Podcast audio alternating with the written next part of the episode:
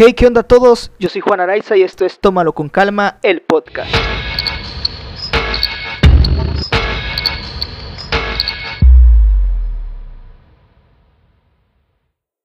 Hey, ¿qué onda a todos? Un saludo. Bienvenidos nuevamente a otro episodio de Tómalo con Calma, el podcast. Este es el episodio 003 y hoy tengo a un invitado muy especial, directo desde, desde tierras tapatías. Conmigo está Luis Huerta. ¿Qué onda, Luis? Amigo, ¿cómo andas? ¿Qué, ¿Qué tal, Juan? ¿Cómo estás? Estamos muy bien, gracias a Dios. Me da mucho gusto y me siento muy honrado que me hayas invitado a tu podcast. Te mandamos un fuerte y afectuoso saludo a tu queridísima audiencia y a todos los hermanitos y amigos que nos están escuchando. Qué bueno, me, da- me alegra, me alegra saludarte otra vez. Debo decir que eres uno de los amigos que más aprecio en este, en esta realidad que llamamos vida. Ah, igualmente, brother. El tema va a estar bueno, está muy candente. Hoy estamos iniciando una serie en mi podcast que se llama El pastorado está sobrevalorado y hoy el tema es en defensa del pastor tradicional. ¿Y quién mejor para defender al pastor Ujú. tradicional que tú? Que Un tiene fundamentalista. Exacto, ¿quién fundamentalista?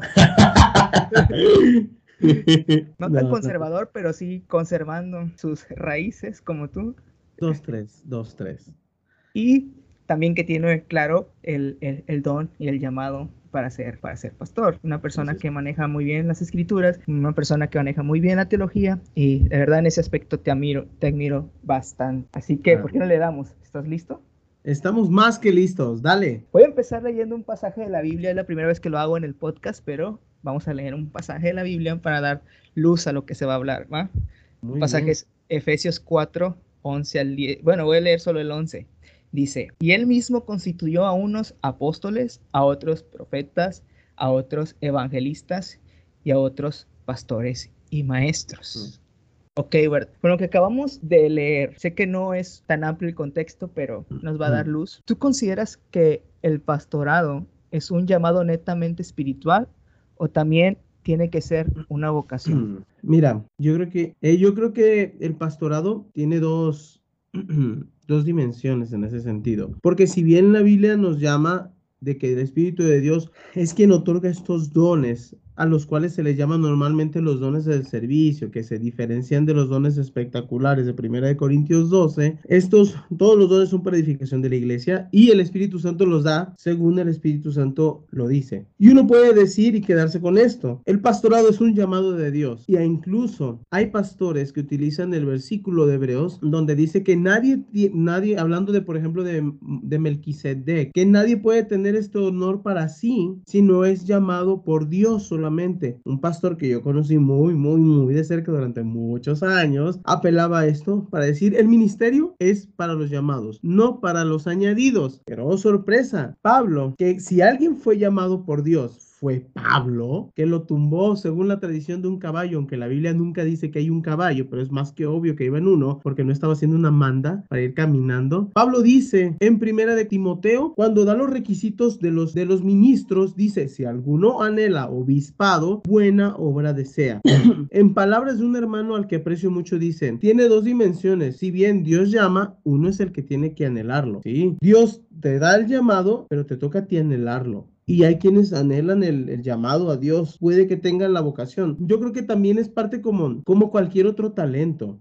Sí, puede que tú hayas nacido con un don, por ejemplo, musical, que desde niño tú puedas diferenciar las voces, los tonos, melodías, puedas silbar a la primera una canción, pero te toca anhelar y, y como dice Odín Dupeirón, es, es que se te da mucho, dice, dile- dice la gente, es que se te da muy bien la música, sí, pero no me gusta la música, no me importa. Bueno, ok, pero hay quienes se supermatan y bueno, hay quienes lo anhelan y caray, es ahí donde veo que el llamado se te concede también, pero en todo esto, más que una vocación, a veces se confunde la vocación de una manera media rara. A veces creo que por vocación entendemos como una obligación. O sea, la vocación la veo como un don nato. Entonces, un cristiano sí tiene la vocación de pastor, pero le toca esforzarse para perfeccionar esa obra, porque hay muchos que dicen, a mí me llamó Dios, Dios Perdón, a mí me llamó Dios al pastorado, ya soy pastor, nada más ocupo una congregación y San se acabó. Y de ahí vemos todas las consecuencias que se han dado en muchas sectas. Entonces tiene dos dimensiones. Sí, es un llamado, pero también se anhela. Y es una vocación, pero se tiene que esforzar y trabajar para desarrollarla de la manera correcta. Claro, claro, pero mira, ok. en esta premisa que me das, porque entramos con todo, en esta premisa que me das acerca de que es algo que se anhela, es algo en el que te esfuerzas, ¿por qué existen tantos pastores que no están o no pareciera que están completamente preparados para tener este cargo? Como que sí, o sea, intentan, eh, procuran, tratan, pero como que no, no, no, no, no pueden dar eh, eso que necesita realmente una persona para ser guiada, para ser este, enseñada. Yo creo que en la época, bueno, esto se dio mucho. Para esto es, es importante analizar el contexto que ha sufrido y la historia que ha el desarrollo que ha tenido el cristianismo evangélico, más que nada en su área pentecostal, en, en, los últimos dos siglos. ¿Sale? Vamos a ver una cosa. En la época de la Reforma, incluso desde antes, o sea, ya la Iglesia Católica, tú no podías llegar y ser sacerdote. Te necesitabas pasar por, por vaya, por todo, por el seminario, etcétera, etcétera. Ahí, si lo vemos desde ese punto de vista, quienes sentían la vocación y de hecho la Iglesia Católica dice eso. Tienes la vocación y el llamado, ven al seminario. Ahí todo va bien. Llega la reforma Martín Lutero, que es un ex sacerdote, se, no, es, se vuelve pastor. Ok, viene la reforma. De hecho, en, los, en muchos de los siglos post-reforma, tú encuentras con que nadie podía ser ministro si no pasaba por las universidades. Tú no podías llegar y decir yo soy pastor. Muchos pastores incluso eran ex sacerdotes. ¿ok? De repente empieza a ver la situación con, con lo de la, la batalla por la escritura, que si es verdad o si no. Y empieza también el movimiento de la, de la renovación. Juan Bunyan, de hecho creo que, no recuerdo si Juan Bunyan estudió, porque Juan Bunyan es de los que, ah, ¿por qué te estoy diciendo esto? Él es de los que criticaba mucho a los estudiosos, porque en ese movimiento o avivamiento se empezó a confrontar que los estudiosos eran, eran meramente intelectuales, pero muertos por dentro. Entonces intentaba avivar esa llama espiritual. Vamos ahí, pero todo siempre recayendo en la lectura de la Biblia, o sea, en, en utilizar el intelecto a la par de ser alguien espiritual. De repente en Europa se empieza a morir la religión. Y la religión protestante llega a Latinoamérica. Y es donde una vez yo leí un artículo de sociología que no es ni cristiano, que decía así, y eso me, me, quebró, me, me hizo llorar. Decía, mientras en Europa la religión moría, los pentecostales en Latinoamérica estaban haciendo milagros, estaban rescatando gente de la drogadicción, estaban ayudando a, a, familias separadas por los vicios como el alcohol, estaban ayudado ayudando a las mujeres prostitutas, a los niños de la calle. O sea, fue un boom, fue un boom aquí. Pero ¿qué es lo que pasa? Míralo desde la manera secular, Juan. Si tú tienes un negocio y de repente tienes una idea que te empieza a funcionar y te genera ganancias, no estoy hablando de ganancias económicas, vamos a hablar en una, una, en una analogía. ¿Tú qué vas a hacer con esa idea? ¿La vas a cambiar? No, no, pues explotarla al máximo. Te quedas allí. Es lo que sucedió acá. Lo que sucedió acá es que de repente se empiezan a hacer los avivamientos en Toronto, se empiezan a hacer avivamientos por aquí y por allá. Entonces veías a personas llenas del espíritu que estaban actuando y que más que nada, más que credenciales, tomaban el versículo de la Biblia de que yo, tú, uh, tú eres mi credencial, tú eres mi, mi carta viva. Y, y, si no me crees, como dijo Jesús, créeme por mis hechos. Se empieza a tomar eso y dice, bueno, yo no seré académico, pero mira, aquí hay milagros. Entonces se empieza a espiritualizar todas las cosas. Entonces tú ves personas que sienten un llamado de parte de Dios, pero también tomas en cuenta que por ahí de los 70s, 80s y 90s empiezan a surgir, y si tú has visto la película de, Billy Graham, la biografía que se llama Billy los primeros años o Billy the Early Years, eh, Billy sufre una catarsis porque empieza a ver ese problema de lo de la inerrancia, el, el que muchos empiezan a volver medio liberalones. Eh, entonces, ahí lo que se hace, se hace una dicotomía, se, se toma así, Estudiosos, malos, te llevan al ateísmo. Espiritualismo, bueno, te lleva cerca de Dios. Y esa idea se empieza a explotar demasiado y es en la que se termina anclando y tristemente es la idea que se está ya de repente dejando, pero de nuevo, o sea, aún en, en Latinoamérica de repente nos vemos todavía todavía con esos rezagos y es lo que de repente todavía traemos arrastrando que los pastores no se preparan porque muchos de ellos siguieron con la premisa y yo lo escuché de Gigi Ávila. O sea, la iglesia donde nací era Gigi Avilista 100%. Gigi Ávila decía, esto que les voy a enseñar no lo han visto en los seminarios académicos esos. Esos académicos mundanos. Y se tiene esa idea de los académicos, que se vuelven ateos eventualmente, que se mueren por dentro. ¿Y qué es lo que cree un cristiano en su primer amor en una iglesia pentecostal? Él siente ese, ese fuego en su interior que si el pastor paternalistamente, si lo quieres ver así, no digo de una manera incorrecta, muchos lo hacen con buenas intenciones, pero muchos de ellos le dicen, no, no, no, a esto no te metas porque te vas a ir. Desgraciadamente muchos de esos pastores ni siquiera ellos se meten a estudiar, ni siquiera se meten a estudiar porque creen que eso los va a matar. Y esa falta de estudio por miedo de que se vayan a morir espiritualmente es lo que provoca que no estén preparados, no estén preparados ni teológicamente y peor aún, deja tú lo teológico, estar preparados para este mundo no moderno ya, Juan, un mundo postmoderno y que ya creo que ni siquiera se le llama postmoderno. O sea, muchos pastores viven en un rezago filosófico y teológico de muchísimas generaciones y por eso todo les da miedo, todo les da miedo. Es que, o sea, imagínate, si tenemos el ejemplo más claro, el vecino del norte, Estados Unidos. ¿Por qué en Estados Unidos sí existen pastores con doctorados, con, con una carrera teológica tan amplia? ¿Por qué en Europa eh, nadie puede ser pastor si no está preparado en un seminario? Nadie puede, no puede ser pastor si está preparado eh, teológicamente, tiene una carrera en teología. ¿Por qué aquí en Latinoamérica y en específico en México se sigue teniendo ese miedo a estudiar, sigue teniendo ese miedo a, crecer en, lo académico, a conocer el mundo. O sea, no, de, no el mundo de, ay, el pecado, no, o sea, conocer el mundo, lo que sucede con las personas.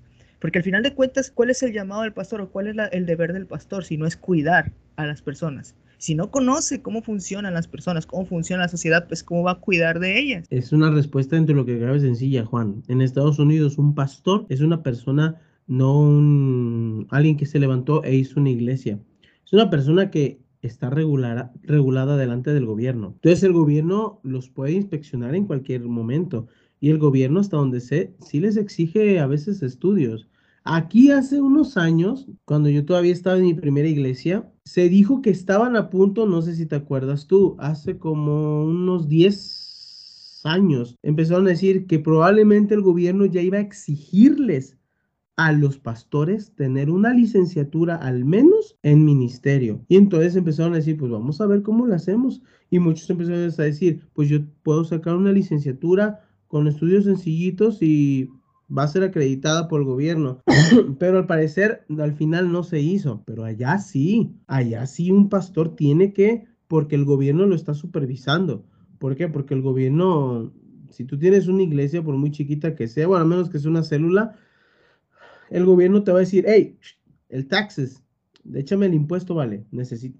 ¿Eres iglesia? Órale, o, no sé, les va a estar pidiendo cuenta, los puede auditar de repente. Y si les ve algo que no, órale. O sea, aún incluso, por ejemplo, Guillermo Maldonado y muchos de esos pastores tienen licenciatura. Tienen licenciatura de ministerio y de universidades válidas. Pero aquí no, en Europa también, aquí no. Aquí cualquiera se levanta, yo soy pastor, tengo un llamado. Eh, o incluso dentro de una iglesia.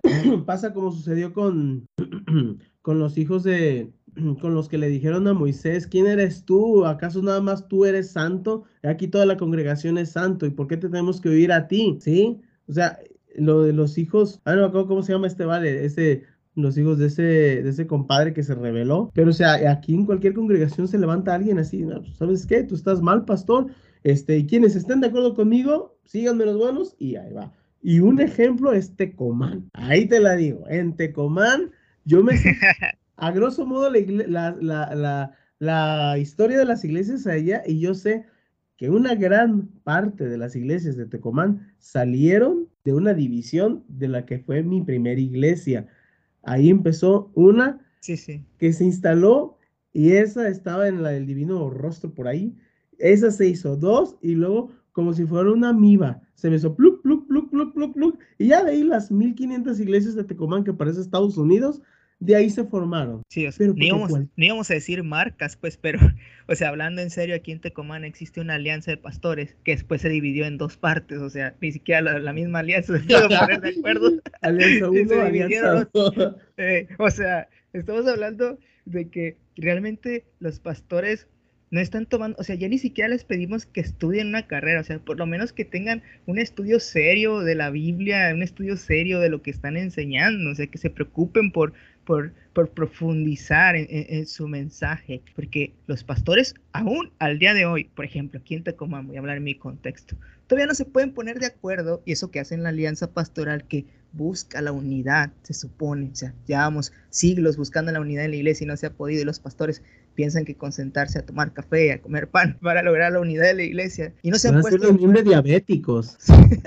no se han puesto de acuerdo en algo tan simple como es, ok, eh, eh, las cosas más simples, el bautismo, en las cosas más simples, la Trinidad, o sea, todas esas cuestiones que el fundamentalismo hace muchos años ya dictó cómo se deberían enseñar, pero ¿qué pasa? Eh, el ego del pastor es tan grande que no se permite decir me equivoqué cometí un error. Fíjate, y aquí juega un papel importante también y muchos son en contra de eso. Pero a veces yo creo que la organización es buena. Mira, toda institución se puede corromper y es corrompible, corruptible, perdón. Toda institución se puede corromper y yo creo que las instituciones se llegan a corromper cuando el que está más arriba ya no quiere rendirle cuentas a nadie y cuando hace cuando él mismo rompe las leyes que se que rigen a la institución cuando haces tus acepciones y excepciones. En ese sentido, por ejemplo, ahí la institucionalización puede de repente apoyar y ayudar en el sentido de decir, ¿sabes qué? Esto es lo que creemos.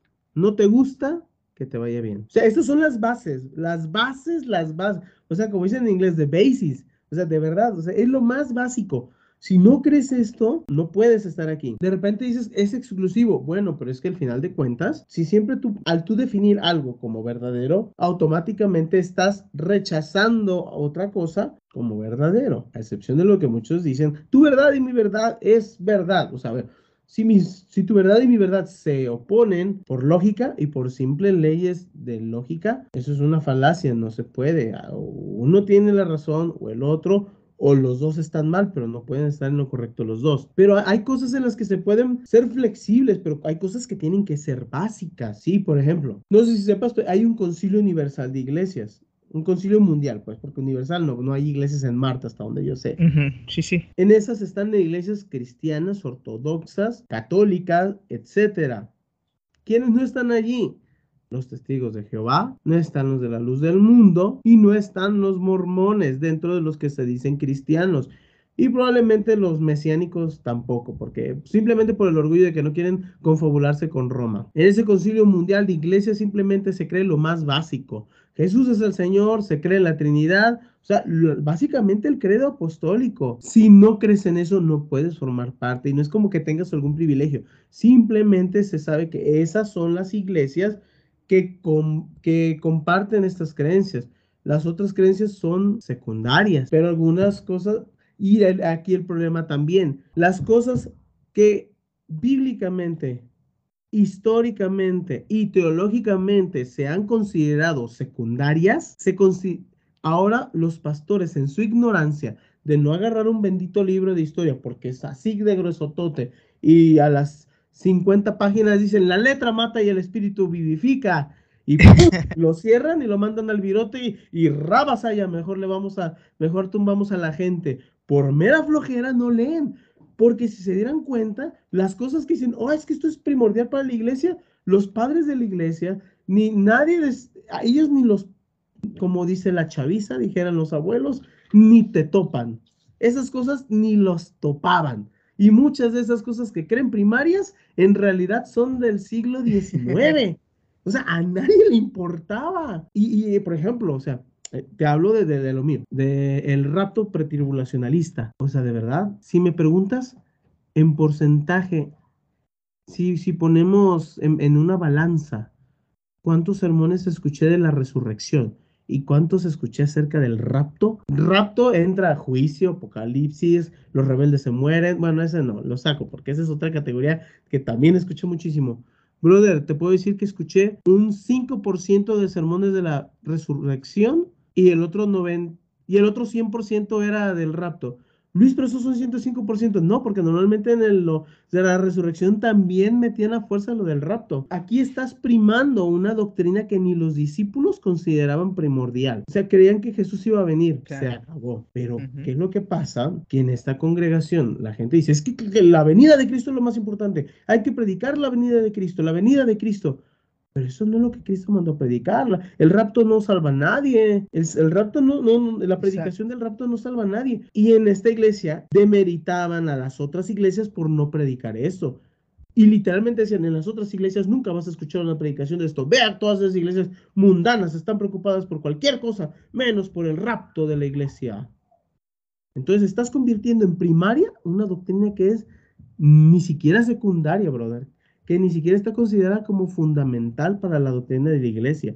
Y esa ignorancia es lo que provoca desacuerdos. Eh, aquí creo que le estamos dando en la mera, en la mera mema, como decimos acá, a muchos, porque o sea, ningún académico que se considere serio al día de hoy considera que, el, el, rapto y la segunda venida son dos cosas distintas. O sea, Seamos sinceros, nadie hoy en día que se considere serio ya cree eso. No, son muy pocos los académicos que, a ver, ¿a quiénes? Creo que Dwight Pentecost, creo que él sí cree, pero no me he leído su libro, es un libro así de grueso, totote. Cuando lo intenté leer no pude porque no lo entendía y ya no he intentado leerlo, luego lo voy a leer. Te habla de todas las posturas. Curiosamente ese libro lo compré allí. Pregúntame si alguien de ahí lo había leído. Tristemente, la única persona que estaba interesada en ese libro, esa persona no tenía ni voz ni voto en la congregación, que no era yo, era otro hermano. no sé, imagínate, brother. Y, doctrinas de cualquier otro tipo, que si debes de usar pantalón, o que si deben de usar falda las mujeres, que si debe de haber pastoras, o sea, ah, imagínate en, el mundo, por ejemplo, de los, de repente de los reformados, que, que tú puedes estar, este, ¿crees que Jesucristo es el Señor? Sí, creo que Jesucristo es el Señor. Ah, qué bien, eres mi hermano crees que... y empiezas a hacer una serie de preguntas y todos concuerdas con otro hermano, con otro hermano y de repente crees en la ordenación de las mujeres y le dices, sí, creo en la ordenación de las mujeres. Este te va a decir, eres un pagano, no eres ni siquiera cristiano. O sea, de verdad, o sea, considera, y, y eso, ser incisivos en un tema como ese que ni siquiera debe ser tan relevante, o sea, nos demuestra cuán rezagados de repente estamos. Y no estoy hablando de ser, de ser posmoderno, simplemente de, de, de dar verdadera prioridad a las cosas que son importantes. Mira, la Biblia debemos de leerla mirando hacia el pasado para ver cómo se escribió y en el contexto y eso traducirlo a nuestra realidad. Vamos a ver el ejemplo de lo que Jesús acusaba a los fariseos. Hay tanto cristiano que se y tantos pastores que se enfocan tanto a que si la mujer debe ser ordenada o no, pero no se preocupan de repente por los casos de abuso que hay en su iglesia o si hay gente en necesidad, en drogadicción o cosas así, o sea, perder el tiempo en debates como ese en vez de, y no te estoy diciendo, debemos ir a buscar a las almas que están perdiendo en el infierno. No, o sea, gente que se está de repente muriendo por, por la desesperación, que se está suicidando y, considerar más importante el debatir que si la mujer debe ser ordenada o, que si que, que, que si tal grupo o cual no se está alejando de Dios, o sea, que si se debe escuchar música mundana o no, que si se debe de, de, de permitir el beber este, bebidas alcohólicas o no, o sea, de repente el de, o sea, los tatuajes, o sea, yo, yo no considero cristianos a los que se tatúan. A mí se me hace que nuestro cuerpo es mi, cuerpo es, es una parroquia, es una basílica casi. Mi cuerpo es templo del espíritu y yo con obesidad, ¿verdad? O sea, no odias a los tatuados, pero te tomas 10 eh, litros de coca al día y cuídate. Hermano, está tomando cerveza. ¿Qué pasó con el templo del espíritu mientras se traga un pozole con una coca de un litro?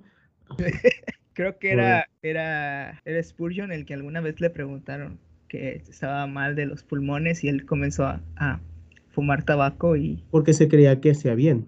Ajá, y un día le dijeron, ¿cómo puede usted predicar? Y, Dwight L. Moody. él fue a ver a la casa de Dwight L. Moody, que fue un predicador muy famoso, y cuando toca la puerta, dice que Dwight L. Moody le dijo, ¿cómo usted puede fumar puros? ¿Y qué le contestó Spurgeon? Dijo, de la misma manera en que usted puede estar gordo. Ve, no, no estaba tan, tan equivocado. o sea, o sea, te fijas, ahí, ahí se vuelve a ver cómo se priman cosas sobre otras. Fíjate, en la primera iglesia donde estaba descendiendo un dicho, dicen, dicen por ahí que los cristianos no fumen, fuman ni toman, pero ah, cómo comen, ¿verdad? Y comemos mucho.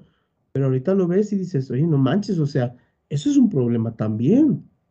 Sí, de hecho, tengo una anécdota en esa iglesia en la que tú ibas. Un día fui a una reunión ahí y al final pues venden comida que en casi todas las iglesias. Y entonces yo pedí una Coca-Cola y el que me la trajo me regañó por haber pedido Coca-Cola. Y yo así de, ¿y por qué la vendes? Y me vas a regañar. Exactamente.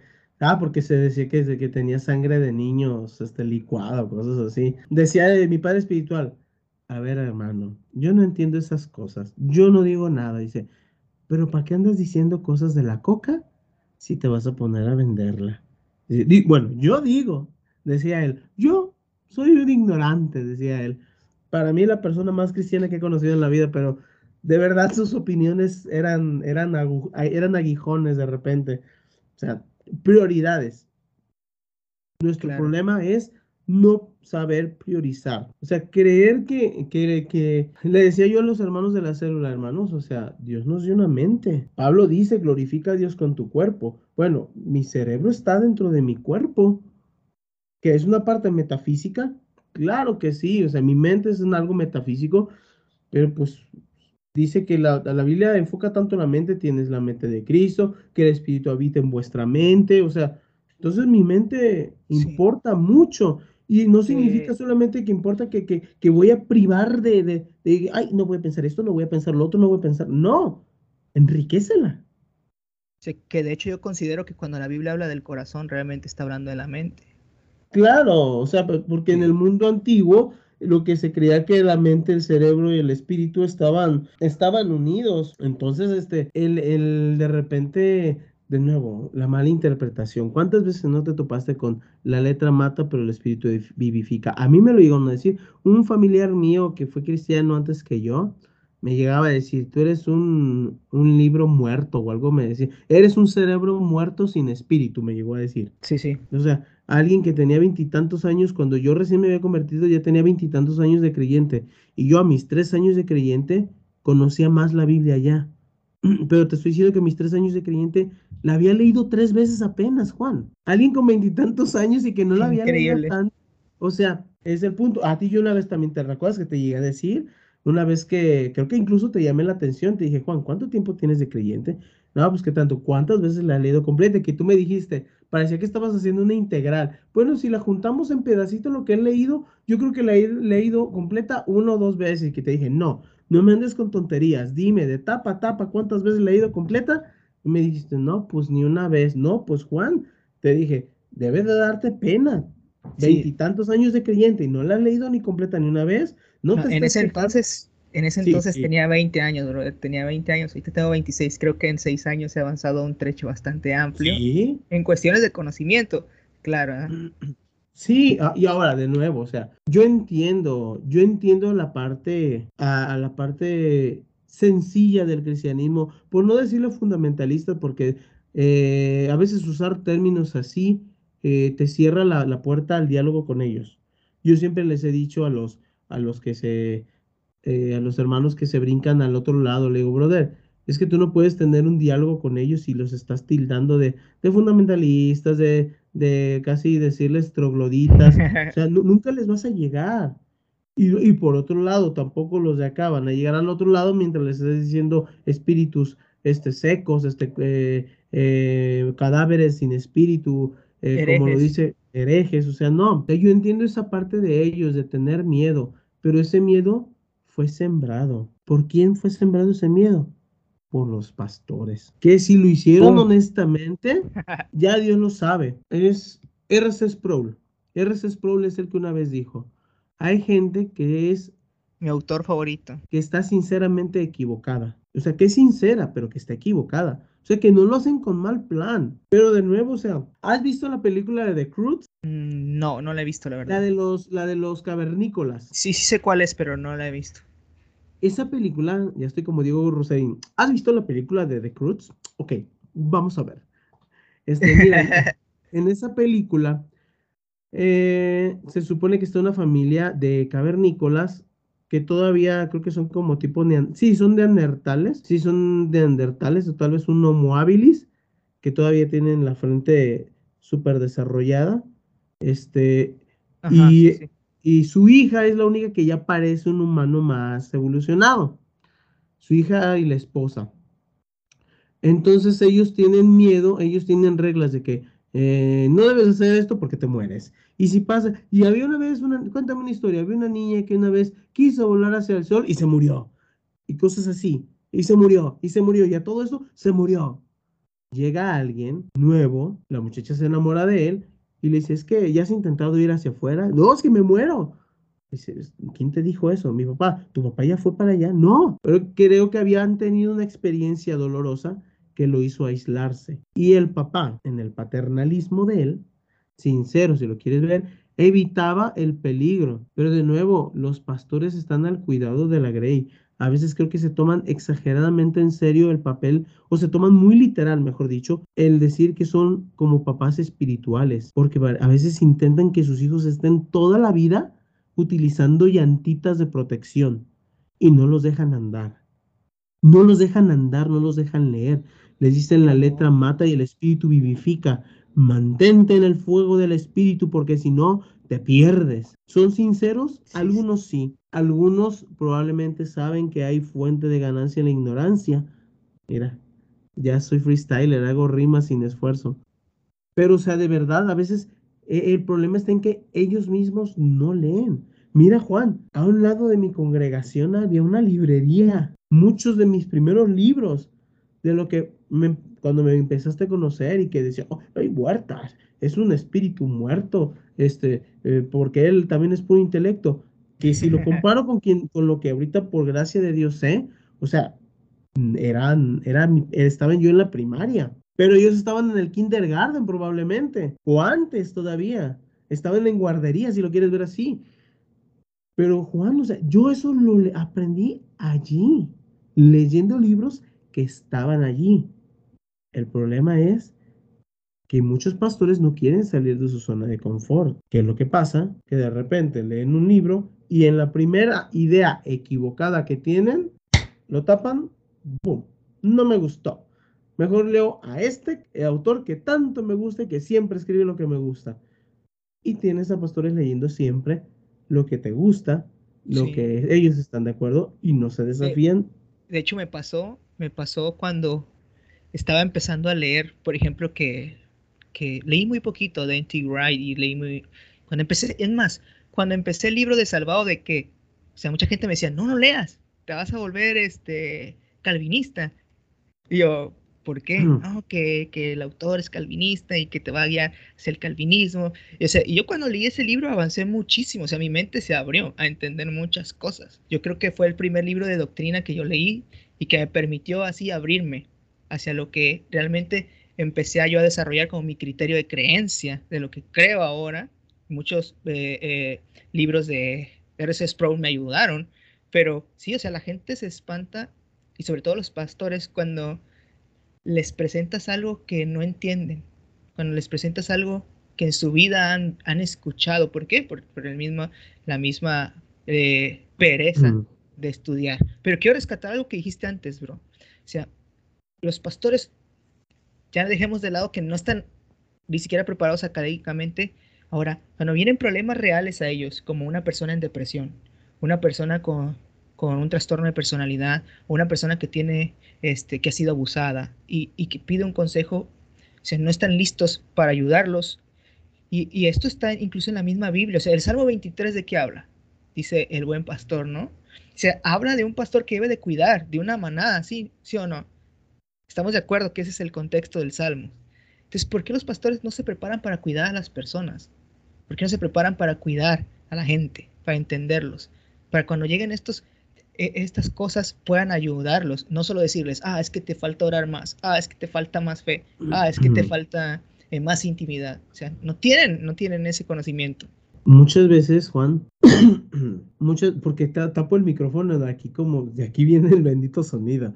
Muchas veces, muchos pastores han tenido la creencia, porque así venían y los libros, este, los tipo, los libros, este, de los avivamientos de tipo Toronto y eso, así te lo decían de repente, que al tú recibir el Espíritu Santo, recibes conocimiento. La Biblia misma habla de que Dios, este, que te dé entendimiento. Entonces, de repente parece, parece que los pastores creen que el llamado pastoral viene con un, con una librería Logos descargada en ipso facto. y te lo digo porque sí escuché de repente, cuando vienes, Dios te, te revela muchas cosas y te permite entender la Biblia más. Te abre el cerebro y te mete todo el conocimiento. O sea, ¿yo qué? Pero cuando te dabas cuenta que de repente tú al... Mira, sin leer ningún libro, yo te lo pongo en mi vida, mi testimonio, yo te puedo decir así.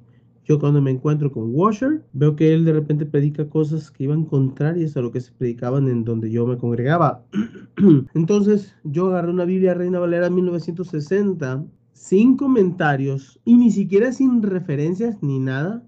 Y yo dije, Señor, veo que me escucho de aquí, me dicen algo, escucho otra voz que me dice otra cosa. Yo no sé a quién debo de creer. Yo le di y yo dije, Señor, yo quiero entender este libro y quiero que tú me lo enseñes porque yo no quiero tener convicción de nadie, sino de ti solamente. Y quiero que seas tú quien me enseñe lo que tenga que aprender porque yo no me quiero estar confundiendo. Y empecé a leer y te puedo decir que aprendí de esa Biblia sin comentarios. Es cuando hice mis primeros pininos de interpretación de la Biblia. Así, crudamente. Ahora, el Señor me ayudó y el Señor actuó pues a través de mi memoria, que también tengo, gracias a Dios, buena memoria. Y me di cuenta que de repente podía interpretar cosas que no, no, no pedantemente lo digo, pues mi pastor ni por aquí se le, se le ocurría yo hablaba con mi papá espiritual y decía, ¿por qué la Biblia dice esto? Y yo le decía, tengo una teoría. Creo que esto dice esto, por esto, por esto, por esto y por esto, porque de hecho esos fueron, ahora que lo ves, mis primeros pininos de teología bíblica. Le decía, porque esto hace referencia a esto del Antiguo Testamento que habla de esto, y hasta él se quedó así de, órale, nunca lo había visto así. Una vez hasta me dice, ese es mi exégeta de Dios. Y yo decía, ah, no manches, es la primera persona que, que me dice eso en la vida. Pero de repente, o sea, los pastores creen que viene eso, que viene ese entendimiento en automático y que ya no necesitan leer más. ¿Y cuál es el problema? Que si te pones a leer únicamente la Reina Valera 60, yo le he dicho a muchos hermanos si se ofenden, yo quisiera que ya la quitaran. Oye, más fiel. ¿Por qué? Eres un pagano. Porque gracias a esa Biblia han salido las peores interpretaciones en Latinoamérica.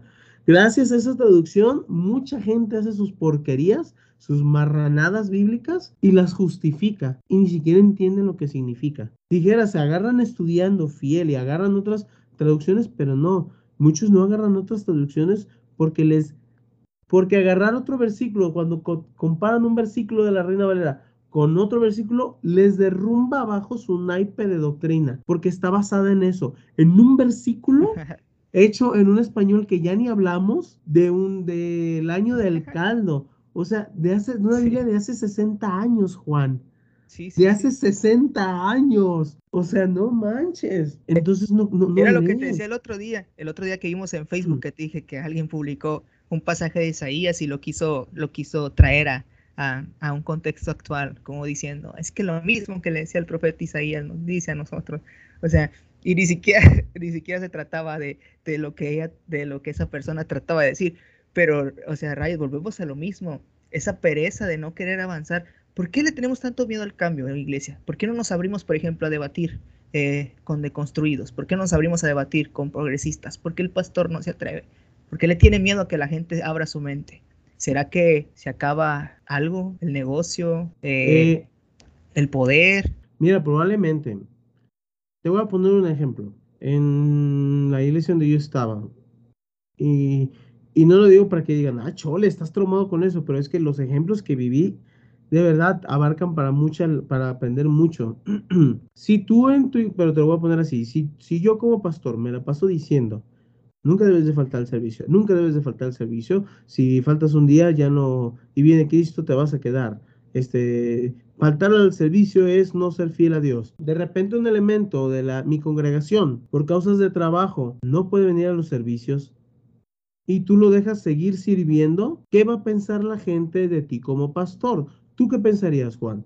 De mí como pastor, si yo dejo que alguien siga sirviendo por condiciones, por causas de trabajo, si yo claramente he enseñado que nunca debes de faltar bajo ninguna circunstancia de servicio. Pues que me, te contradices a ti mismo. Exacto. Y ayer fíjate que estaba escuchando precisamente al japonesito ese, a Koyo Kenshi, el de, al de Yakult, Sí, que, dice, eh, en el de re- occidente, ajá, De repente parece cristiano ese brother. Sí, es Una- creo que católico, creo que es Ajá. católico por causa de su mamá. Él decía que en el occidente, Porque es colombiano también, sí, sí. sí, los, los, este, ahí hay mucho cristianismo, de muchísimo. Eh, dice, en el occidente creen que el pedir perdón y reconocer un error te quita poder. Dice, allá para nosotros en Japón te hace más respetable que nadie más. Se te vuelve alguien de completo. Dice, imagínate el emperador de Japón, dice, cuando los, los kamikazes este, se aventaban, decían, quién sabe qué Bansai, que significaba por el emperador, y todo lo hacen por el emperador, y el emperador es el que dice, vamos a atacar a esos imperialistas yanqui, y cuando pierden, el emperador es el que dice, nos hemos equivocado, perdimos, le paramos. Entonces, o sea, era humillante para él, pero la gente no le perdió respeto. La gente dijo, puta mano, este es un líder de los chidos. Acá la gente vive con, con ese ego, como dices tú, de que si reconocen que se equivocan, la gente se les va a ir. Y ese es un problema. El decir, ¿sabes qué? Creo que me equivoqué. Creo que fui muy severo. Ahora, hay, hay, ese es uno. Hay que poner un pin en eso y ahorita me lo recuerdas. Otro punto es, Juan, si yo en la bendita vida he hecho un estiramiento, ¿tú qué crees que va a pasar si un día me dicen, vete a competir en gimnasia? No en olímpica, en el barrio si quieres. ¿Tú qué crees que me va a pasar al intentar no hacer ni un split? Abrir mis piernas, mm, caray, queriendo hacer esto con mis piernas. Si nunca en mi vida he hecho un estiramiento, ¿qué crees que va a pasar? Seguramente te va a dar un desgarre tremendo. En el cerebro es igual. Si tú no practicas la gimnasia mental y cómo la practicas, no la vas a el leer cosas que únicamente te favorecen a ti, es atrofiar tu mente. No le das gimnasia, nunca piensas así. ¿Cómo, que te, ¿Cómo piensas tú? Ejercitándote. ¿Y cómo te ejercitas? ¿Cómo ejercitas tu cuerpo? Llevándolo al límite, haciendo algo que le cueste trabajo. ¿Y qué es lo que te puede costar trabajo? Leer algo que no está de acuerdo con lo que tú piensas e intentar debatirlo. Agarrarte una libretita. A ver, este es el argumento que propone. Ok, yo creo que no es verdad. Y no simplemente poner, porque la Biblia dice en segunda de Pedro, bla, bla, bla. No, a ver, por esto, por esto, por esto y por esto. Pero si nunca haces eso, obviamente nunca vas a poder debatir o entablar una conversación con alguien que cree diferente que tú, porque en ipso facto lo vas a creer que es un hereje, porque te está saliendo, haciendo salir de tu zona de comodidad, de tu zona de confort. No te, te está desafiando y eso te hace que quieras, ajá, o sea, te hace que creas que vas a perder el poder, que vas a perder la credibilidad. Totalmente. Y, la gente cree que al hacer eso la gente se le va a ir la congregación. Pero hay otra cosa.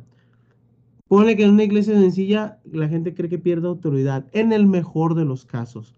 Pero hay iglesias opresivas, Juan. Hay pastores que son opresivos y que saben que el decir, ups, me equivoqué, no va a ser un, ah, caray, no va a generar eso. Va a generar una ola masiva de hate sobre ellos porque se le van a venir encima las personas que se salieron de la congregación y a quienes oprimieron a quienes rechazaron y marginaron por sus ideales. Por ejemplo, un pastor decía, no, que, los hombres hablaba de los, de los recasamientos. Y era duro e incisivo. Y cuando de repente alguien muy apreciado para él, que está en la congregación, se casa, varios de la congregación que estaban desde hace años dijeron, mira, y fulano, tanto que le hizo la vida de cuadritos por eso, y a este hasta lo felicitó por haberse casado de nuevo. ¿De quién fue culpa eso? Del mismo pastor. Por eso no quieren, por miedo, porque ya saben que el día que digan me equivoqué y que digan perdón, van a decir mangos de perdón. Te va una demanda, hijo de la mañana, porque ahora estás reconociendo. Muchos pastores están demandados y no lo quieren decir, Juan. Muchos pastores los han demandado por sus, por sus estructuras opresivas que han hecho. Sí, sí.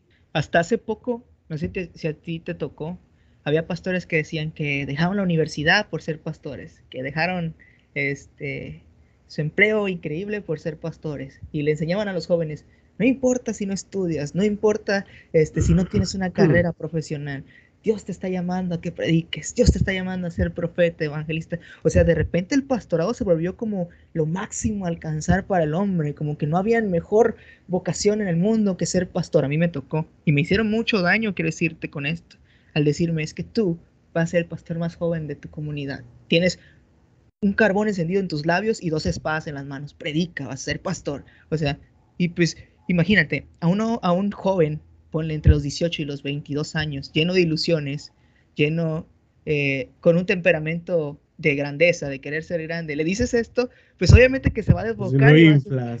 sí, o sea, lo vas a desbocar y lo vas a mandar, de hecho lo vas a mandar a su perdición, porque cuando no cumpla esa expectativa que tú le estás poniendo, se va a frustrar, va a cometer un montón de errores y va a dañar a más personas. Exacto, exacto, exacto, Juan, diste en el clavo. Mira, ¿cuántos pastores no llegaron a hacer eso? Mira, la Biblia dice que si tú tienes fe, y yo, yo ese versículo lo estiro para lo siguiente. Si tienes fe, tenla contigo para con Dios. Bienaventurado el que no condena a los demás en lo que, en, con lo que come. Yo lo veo de esta manera. Tienes un llamado, está bien, es tu llamado. A los demás no los enjaretes. Porque si tú te la pasas diciendo, yo dejé mis sueños, por ser pastor y tú que te aferras, y estas son palabras, no, no estoy inventando palabras al aire, son palabras que yo escuché. Tú que te estás aferrando a un mugroso trabajo, una mugrosa universidad, este, en vez de servir a Dios, lo único que demuestras es que estás frustrado, frustrado con la vida. Decía Dante Gebel, hay pastores que se la pasan, dice, hay iglesias que parecen un triángulo normal, las ovejas abajo y el pastor hasta arriba, una oveja le dice, buenos días, pastor. ¿Y quién rayos es este? No saben quién. Hay iglesias que están al revés, que están así. Dice, donde el pastor no huele, apesta ovejas, de que todo el día las ovejas, las ovejas. Y ellos dicen, Cristo viene, hermanos, Cristo viene. Dice, pero no dicen que Cristo viene porque amen la venida. Se quieren morir ya, dice, ya se quieren largar de este mundo porque están hartos. y su frustración la proyectan a través del Cristo viene. Y muchos otros su frustración le dicen, es que si yo dejé mi trabajo, por, ¿tú por qué te aferras? Tan fácil y sencillo. Brother, porque yo no tengo ese llamado. Yo no tengo el llamado a ser pastor. A mí Dios me enfatizó eso. Nunca cometas ese error. Porque yo llegué a cometer el error de querer imponer a los demás el trato de Dios para conmigo. La disciplina que Dios tenía para conmigo. Y Dios fue muy enfático en decirme y Dios me lo dijo así.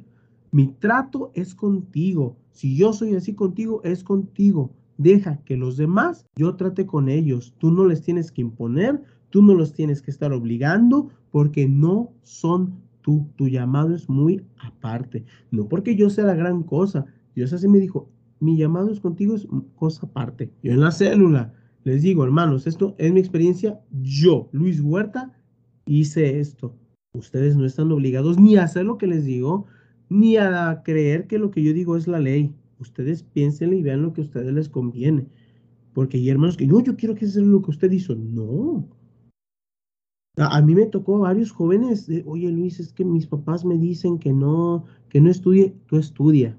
Me van a decir que soy un rebelde, estudia. A ti te llega a decir, ¿vas a vivir del ministerio? No, pues que no. Pues es que pienso, estudia, trabaja, frígale. Claro. Porque de, hay jóvenes, mira, yo conozco, hasta hace poco conocí a un morro de casi tu edad. ¿Cuántos años tienes? ¿30 qué? 26. Uy, disculpe, señorita. este, es alguien como de tu edad que no quería trabajar, que porque según él quiere servir a Dios. Y está en el instituto, en un instituto de donde estamos, que porque quiere servir a Dios. Ya, es un, gorronazo, Sí. Y mi, y mi pastor, que es mi mejor amigo, Jonathan, le hace, este cree que, que, que ser pastor y es ganarte la vida. Sí, sí, para poder vivir del pastorado ocupas mínimo 100 monos y que ofrenden fielmente. O sea, ocupas eso. Ahora imagínate si enseñas de manera correcta el diezmo, sin obligarlos, que realmente quieran dar. Por es imposible que diezmen. si enseñas correctamente, nunca te dan. Exacto, o sea, se va a ir el, el, el o sea, y es por eso que existe esta predicación tan nefasta del si das, Dios te va a dar más, Dios te va a multiplicar, te va a hacer rico. porque hay pastores que lo dicen, o sea, quieres, oh, quieres dinero, ah. este, da dinero. Ofrenda, lo ofrenda, lo ofrenda el Señor. Si tú das un peso, ¿qué dice? El Señor te da dos. Ah, hasta tú te las, ya ves, hasta tú comes pan. es que es chistoso. Es cierto, o sea, hay pastores que siguen enseñando esto y... ¿Viste qué programado estás? Sí. O sea, y da miedo. Da miedo a veces que, que, que, que, o sea, como si fuéramos autómatas, o sea, que de repente yo introduzco ciertos comandos y tú en automático, jaja, si tú das un peso y tú Jesús te devuelve dos y ¡ah, una cachetada! ¿Qué carajos acabo de decir? O sea, fíjate qué incisivo, qué incisivo ha sido la predicación. Sí, sí el, ser un pastor, mira, vamos a entender las cosas generacionalmente. La gente de más de 30 años, que tiene más de 20 años de creyente, llamémosle la gente de la vieja escuela, así le llamamos Jonathan y yo. Esa gente ve al pastor como una figura de suprema autoridad, que lo que dice el pastor se hace. Va. De ahí considera qué responsabilidad tan grande lo que sale de tu boca. Qué responsabilidad tan grande. No es para menos que Jesús dijo, que hay de aquel que haga tropezar a uno de mis pequeños. Entonces, tú como pastor, por ejemplo, lo que hace mi pastor Jonathan es ver, ok, esta es la vieja escuela, tengo el 90% de mi iglesia es de la vieja escuela, ese 90%, una buena parte que son gentes eh, que pueden ser como puntales para ayudarme a cambiar, ok, me puedo agarrar a esos para ir rezagando la vieja escuela e introducirlos a, a este nuevo mundo. Bueno amigos, hasta aquí se va a quedar esta primera parte del episodio. Esta segunda parte que se viene después está todavía más candente, así que no te la pierdas. Estará disponible dos días después de esta primera parte. Así que si algo de los que escuchaste aquí como que te ofendió, como que todavía no lo digieres, tómalo con calma y nos vemos en la segunda parte. Chao. Tómalo con calma el podcast.